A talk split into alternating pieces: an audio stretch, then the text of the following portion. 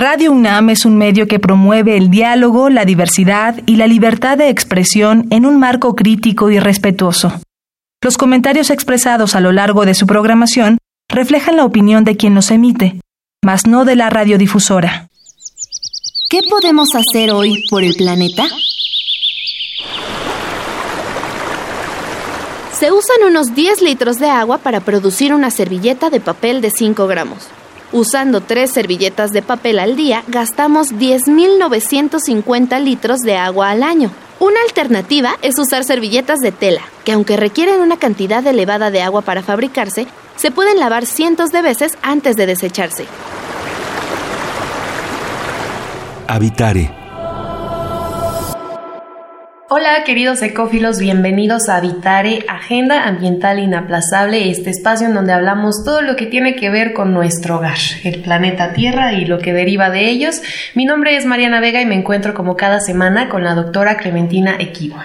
Hola Mariana, hola público, ¿cómo están? Cuéntanos quién es nuestro invitado. Pues mira, tenemos al doctor Constantino Macías, quien es un biólogo, él estudió biología en la Facultad de Ciencias, hizo un doctorado en la Universidad de East Anglia en el Reino Unido y desde hace varios años es investigador del Instituto de Ecología. Tiene un tema súper interesante. Bueno, él por muchos años ha trabajado en selección sexual y conflicto entre sexos, que ya de por sí es un tema interesante, pero recientemente ha estado trabajando en ecología urbana, particularmente con la conducta de aves en la Ciudad de, México. Bienvenido, Constantino. Muchísimas gracias. Eh, la verdad es que gracias por invitarme. No, gracias a ti. Pues bueno, arrancamos a Vitare con el interesante tema del día de hoy. Comenzamos. El Instituto de Ecología de la UNAM y Radio UNAM presentan. Toma segundos destruir lo que ha crecido en años. Toma horas devastar lo que se ha formado en siglos. Tomar acciones para rescatar nuestro ambiente solo requiere un cambio de conciencia. Habitare. Agenda Ambiental Inaplazable. Ciencia, acciones y reacciones para rescatar nuestro planeta. Nuestra, casa.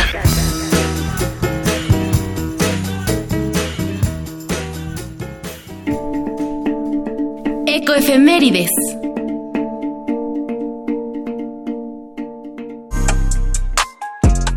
9 de septiembre, Día de la Agricultura. El 9 de septiembre realizamos un homenaje a las personas que dedican su vida a cultivar la tierra para satisfacer las necesidades de todos nosotros. La agricultura es un conjunto de técnicas humanas que modifican el medio ambiente natural para abastecer de alimentos a las poblaciones. Durante esta celebración es importante recordar que se trata de una de las actividades económicas de mayor relevancia, pues genera gran cantidad de empleos en el país. Estamos en Habitare, nuestra casa. Gracias por seguir con nosotros en Habitare. Ya Clementina al inicio nos presentaba a nuestro invitado del día de hoy. Cuéntanos un poco más de este tema, por favor, doctor Constantino Macías. Claro, Mariana. Eh, a, mí me llamó la atención desde hace tiempo el hecho de que los pájaros logran eh, adaptarse a la ciudad. Eh, lo, que más me sorprendía cuando estaba viajando en, en, Gran Bretaña eran las palomas que parecían todas tener problemas en las patas. Parecía que se les habían enredado hilitos y que esto las maltrataba. Eh, empecé a preocuparme entonces por tratar de entender cómo le hacen para estar en las ciudades y por qué a pesar de eso, de los problemas que podría suponer estar en una ciudad, eh, están de todos modos en números muy grandes. Así más o menos es como empecé. Pues, eh, y es, eso es lo que los hace súper original, digamos, ¿no? Porque las ciudades, pues cada ciudad es diferente. Y cuando pensamos en biodiversidad, pensamos muchas veces en lo que decías, palomas, por ejemplo, o las ratas, o los gorriones. Pero ¿qué otra fauna hay en las ciudades? Eh, suele haber una gran diversidad de fauna que no nos damos cuenta. Desde luego hay muchas especies de aves. En la Ciudad de México hay muchísimas especies que la gente jamás ve porque no bajan al piso. Pero también hay lagartijas y hay caracoles, hay un montón de insectos, eh, hay murciélagos eh, eh, y, por supuesto la fauna que nosotros traemos con nosotros, perros, gatos y sus acompañantes. Y además en este ambiente que es construido, porque es básicamente como si nosotros levantando las ciudades o adecuándonos al entorno urbano, estamos invadiendo o reconstruyendo todo en donde esta fauna vivía. Cuéntanos por favor cómo es que se da esta adaptación. Hay varias maneras. Lo que empecé estudiando uh, fue cómo se adaptan al ruido. Hubo un, académico con el que he estado en contacto más recientemente eh, en Holanda, eh, Hans Slavekorn, quien demostró que los pájaros tienen que ajustar el, canto cuando viven en ciudad. En las ciudades generamos muchísimo ruido, no, no nada más lo generamos en las ciudades, pero en las ciudades es muy conspicuo este ruido de baja frecuencia que es el que producen los motores de autos. Mm. Baja frecuencia quiere decir no que ocurra pocas veces, sino que es muy grave, en lo que llamaríamos un sonido grave. Y en alguna, en más de un caso, las aves encuentran que sus cantos son enmascarados por ese ruido. Esto es, están cantando en la misma longitud de onda, en, el mismo registro, digamos, sonoro que los, que los coches. Y entonces no logran escucharse, no, no logran transmitir los mensajes que deberían transmitir. Y para superar ese problema tienen que ajustar su canto. Pueden ajustar el horario al que cantan para, para cantar cuando hay menos ruido o pueden eh, buscar los lugares donde hay menos ruido dentro de las ciudades, o pueden cambiar los atributos del canto, por ejemplo, hacerlos más agudos para que escapen de esa banda de ruido. Claro, imagínense, querido público, lo que sucede cuando tú estás tratando de cantar y tienes estas ciudades que nunca descansan, de las que luego estamos orgullosos, ¿no? Y que se oye este uh, todo el tiempo, ¿no? Si lo escuchamos con atención, ahí está 24 horas. Y si tú eres una ave diurna, pues a qué horas vas a poder buscar pareja, por ejemplo, ¿no? Y sobre todo también me imagino que cambien la composición de cómo se alimentan, porque es muy diferente conseguir el alimento que ellos necesitan en un entorno en donde a lo mejor lo buscan en la basura, ¿no? De hecho, eso es algo que ocurre con mucha frecuencia y cada vez más. Eh, por ejemplo, en muchas ciudades europeas, las gaviotas se han vuelto los visitantes regulares de, los basureros. Claro. Y, comen basura todo el tiempo. Y, no es raro que aparezcan en las noticias una gaviota que entra a una tienda y se roba una bolsita de papas. Eh, lo hace porque cada vez más se han adaptado a comer ese tipo de, recursos o se han habituado a comerlos. Eh, una cosa que es muy interesante es que no importa cuánto pueda comer un gorrión, por ejemplo, en la Ciudad de México, no se va a acabar su comida. En la naturaleza podría ser un poco diferente. Hay ciclos que, que, regulan los tamaños de poblaciones en función de la cantidad de comida que se produce en un hábitat y la velocidad a la que la consumen los que ahí viven. Pero en las ciudades esto no ocurre, estos ciclos los hemos roto. Traemos muchísima comida y a nuestros pájaros nunca les falta comida. Son otros los retos que tienen que superar, como dónde anidar, a qué hora cantar, eh, cómo evadir a los depredadores que, que son la composición es un poco diferente. Aquí estamos llenos de gatos que depredan sobre los pájaros. Matan, de hecho, millones de pajaritos. Los gatos de las casas. Claro, los que dicen que están cuidados, ¿no? Sí, porque no matan por hambre, matan porque tienen la tendencia de cazar. Claro. Y además, en este sentido, Constantino, ¿habría alguna especie que sea más importante que otra? Porque en las ciudades estamos acostumbrados a que si ves una rata, por ejemplo, en la calle, en el metro, etcétera, te espantas y lo primero que hacen es matarlas. ¿Hay alguna especie que tenga más importancia, no sé, de conservar o de ponerle atención? Es, difícil contestar una pregunta así porque la, importancia de las, de las especies depende de, en qué contexto estamos hablando. Si estamos hablando en el contexto de, mantener la diversidad, todas son importantes. Si estamos hablando en términos de algún servicio ambiental que nos presten, algunas pueden ser más importantes por lo que hacen en el ambiente que nos genera un beneficio. Y en ese sentido, yo creo que todas las aves son importantes porque nos generan beneficios de carácter emocional. Se ha demostrado que es, que es conveniente, que es bueno para la salud el estar expuesto, por ejemplo, a los cantos de las aves en la mañana. fíjate. Eh, y, sin embargo, eh, también es cierto que algunas aves pueden ser plaga en, la Ciudad de México tenemos, tenemos palomas, no solo en la Ciudad de México, y los excrementos de las palomas pueden alterar la composición química de la cantera o de los eh, eh, rocas o, cemento que constituye nuestros edificios o monumentos. Y en ese sentido son una plaga que hay que controlar. Las ratas, desde luego, suelen ser una plaga porque están fuera del contexto natural en el que evolucionaron. Claro. Y de hecho, aquí en CEU, eh, yo las he visto perseguir a veces a las ardillas de tierra. Hijo. Eh, entonces, eh, pueden ser una plaga y las ardillas de tierra no tienen mucho lugar más a donde ir que espacios de, de- de- de las zonas verdes de, por ejemplo, CEU y el sur de la ciudad. Entonces, en ese sentido es más importante conservar esa especie a la que debemos hacer algo para proteger que a la otra que se protege sola. No, que no haya esta diversidad a la que, que, que sería benéfica para nosotros hasta anímicamente, ¿no? Claro, y los humanos hacemos eso todo el tiempo. Eh, hacemos lo que sería homogeneizar el ambiente porque si tienes un estanque en casa pones unas carpas que vienen de la China o del Japón y si tienes eh, pajaritos compras unas mascotas que se pueden escapar y están en todas las ciudades, digamos, grandes de, de- del mundo, los, los, la- los periquitos estos. eh, Australianos. Los no, no, hay unos argentinos, las cotorras argentinas. Cotorras están En argentinas. todos lados, aquí también hay. Y ya están escapadas incluso. Sí, se escapan y se establecen en Madrid y en Londres y en todos lados. Eh, no tengo nada en contra de esas cotorras en particular, pero si estuviesen quitándole los recursos o los espacios para anidar a, aves que podrían venir que son de nuestro entorno, eh, yo preferiría estas últimas, porque de otra manera acabaremos en todas las ciudades del mundo, como decía Clementina, teniendo las mismas especies de aves y las mismas especies de plagas y las mismas especies de lagartijas.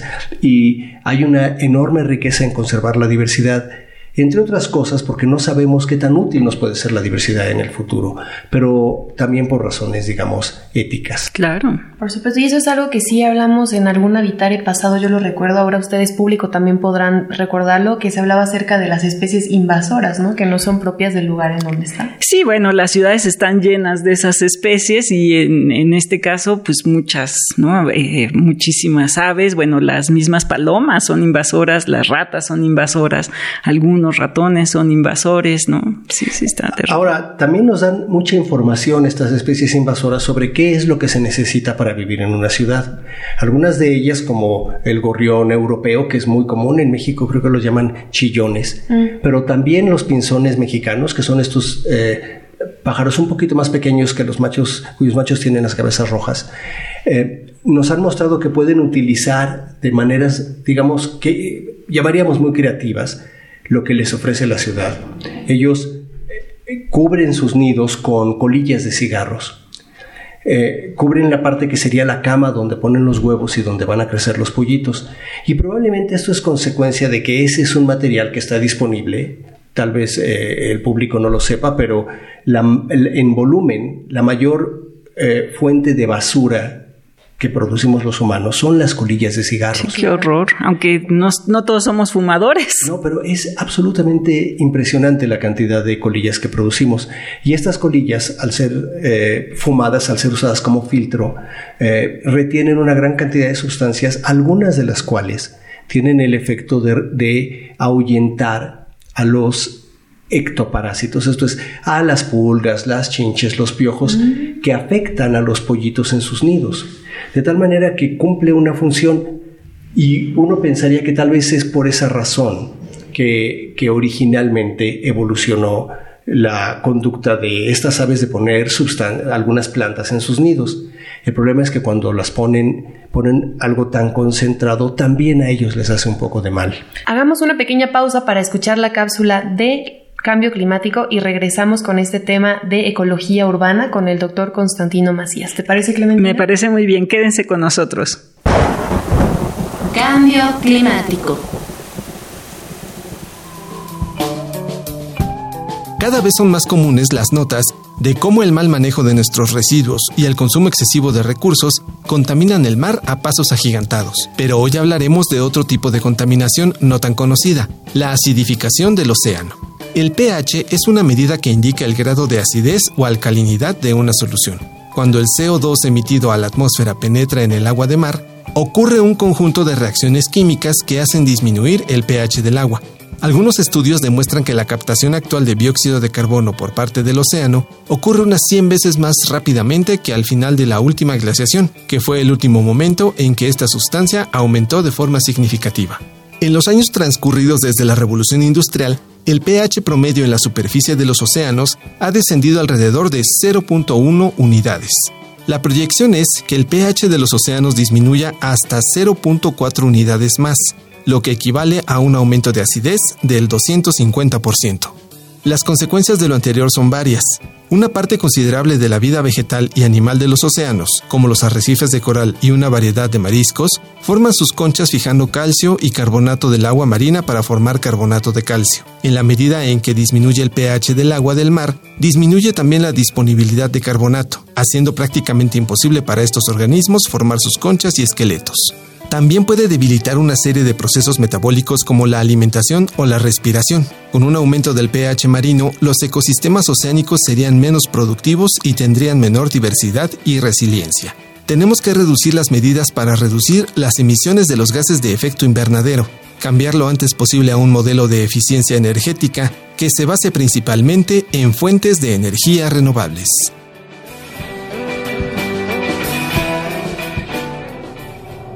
Estamos en Habitare, nuestra casa.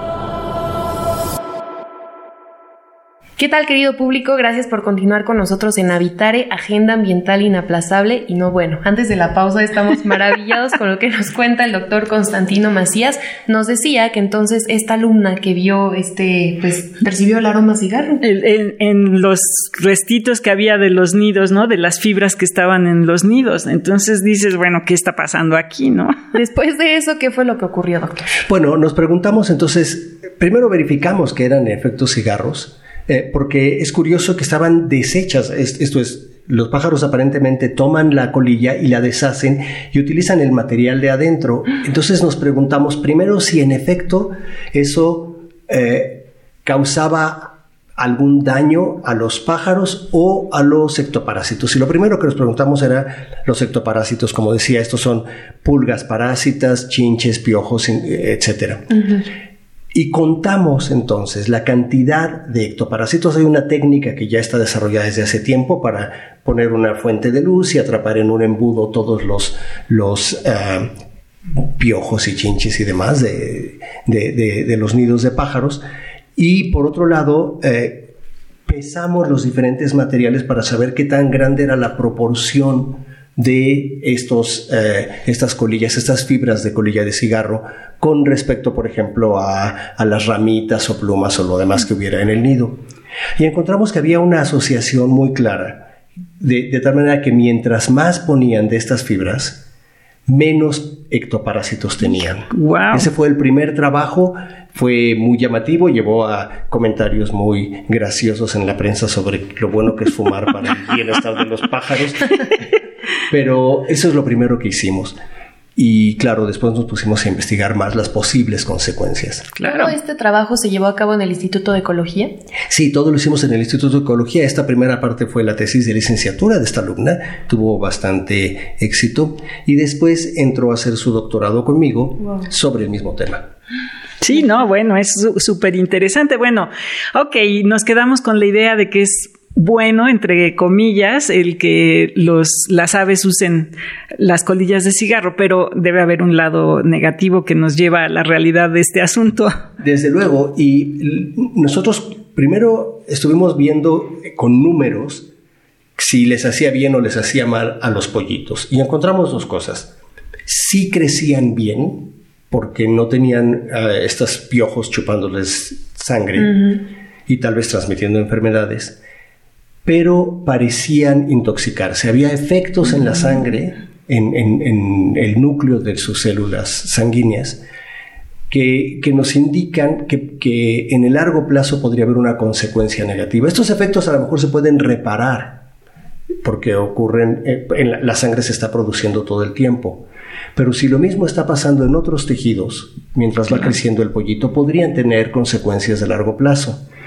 Y después también vimos que esas consecuencias las tienen, perdón, estos efectos los tienen las madres que están sentadas en los nidos. Claro. Porque se la pasan primero fabricando el nido y luego sentadas sobre estas colillas.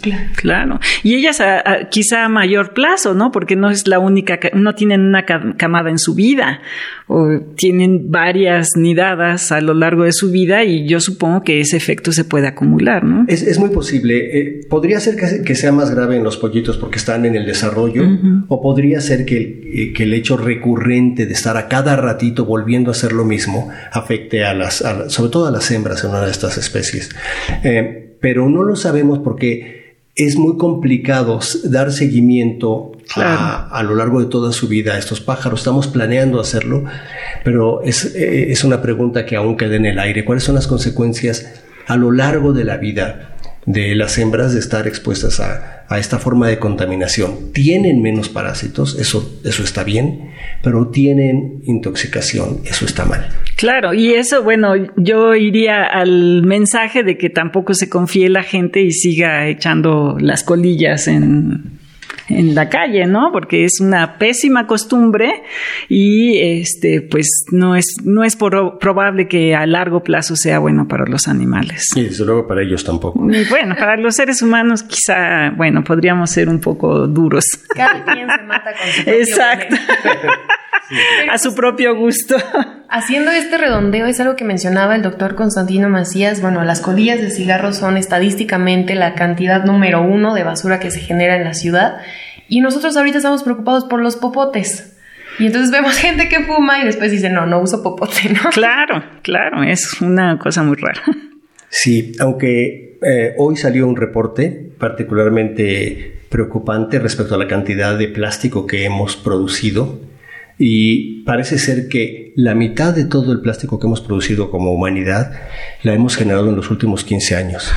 Esto es, hemos acelerado la producción de plástico y la tortuguita con el popote es una imagen muy triste, pero a mí verdaderamente me duele mucho más ver a las ballenas que se mueren de hambre con la panza llena de plástico. Claro, y en el caso de las colillas de cigarro, esas fibras son artificiales. Al final de cuentas es una especie de plástico, tampoco es este un material biodegradable. Bueno, es biodegradable porque es celulosa, pero es celulosa mm. producida artificialmente. Entonces, pues fíjate. Eh, sí, y cómo se produce es un problema. Claro. Y, el, el título de este programa eh, es muy claro en ese sentido. No podemos dejar más tiempo pasar sin tomar acciones, digamos, que, que frenen el impacto que tenemos en la naturaleza. Un buen momento de cuestionarlos como ciudadanos, cuál es nuestro papel dentro de todo un entorno, ¿no? Y muy ad hoc llega para hacer esta pausa, escuchar la cápsula de la biodiversidad y yo, y regresamos para platicar esta parte final con el doctor Constantino Macías. Seguimos. La biodiversidad y yo.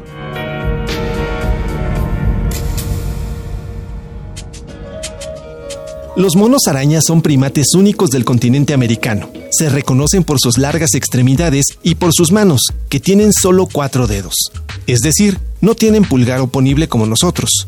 El nombre científico de la familia a la que pertenecen hace alusión a sus largas extremidades y el nombre del género, Ateles, quiere decir sin pulgar. Son animales muy delgados en comparación con otros primates y tienen manos con cuatro dedos que funcionan como garras. Su longitud ronda entre los 35 y 66 centímetros. Los machos pesan entre 8.9 y 11 kilogramos, mientras que las hembras entre 8.8 y 9.6.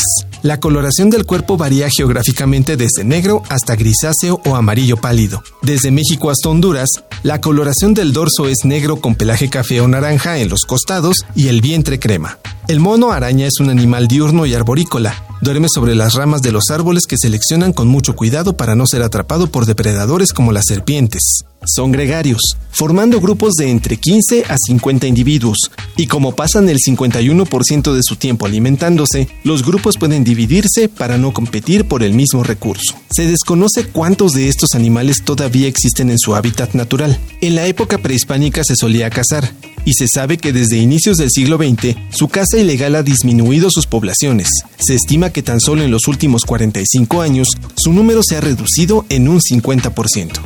La principal amenaza del mono araña es la pérdida de su hábitat.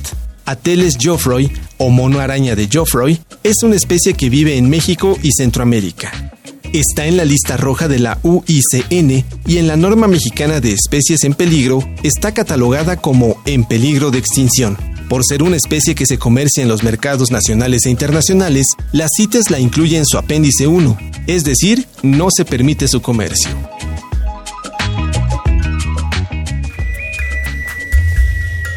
Escuchas Habitare, Agenda Ambiental Inaplazable. Gracias por continuar con nosotros en Habitare, Agenda Ambiental Inaplazable. Este ha sido uno de los programas, doctora Clementina, que a mí más me fascina porque además cuestionarnos qué estamos haciendo en un entorno que a veces pareciera gigantesco, pero es nada comparado al resto, como son las ciudades. Pero doctor Constantino Macías, ¿qué otra recomendación nos puede hacer para comenzar ya con acciones dentro de la ciudad? Sí, una, una, cosa que podemos hacer, además de esto de, de, reducir el uso de plásticos de un solo uso, es ser más cuidadosos con la energía que consumimos. Consumir menos energía generada, por ejemplo, por, por eh, combustibles fósiles. Eh, eh, México no tendría ninguna razón para no desarrollar de manera más intensa el uso de energía fotovoltaica. Y tenemos expertos, tenemos expertos en la universidad, tenemos un instituto que se dedica a esto y podemos hacerlo. También podemos calentar el agua con la que nos bañamos, etcétera, con la energía del sol.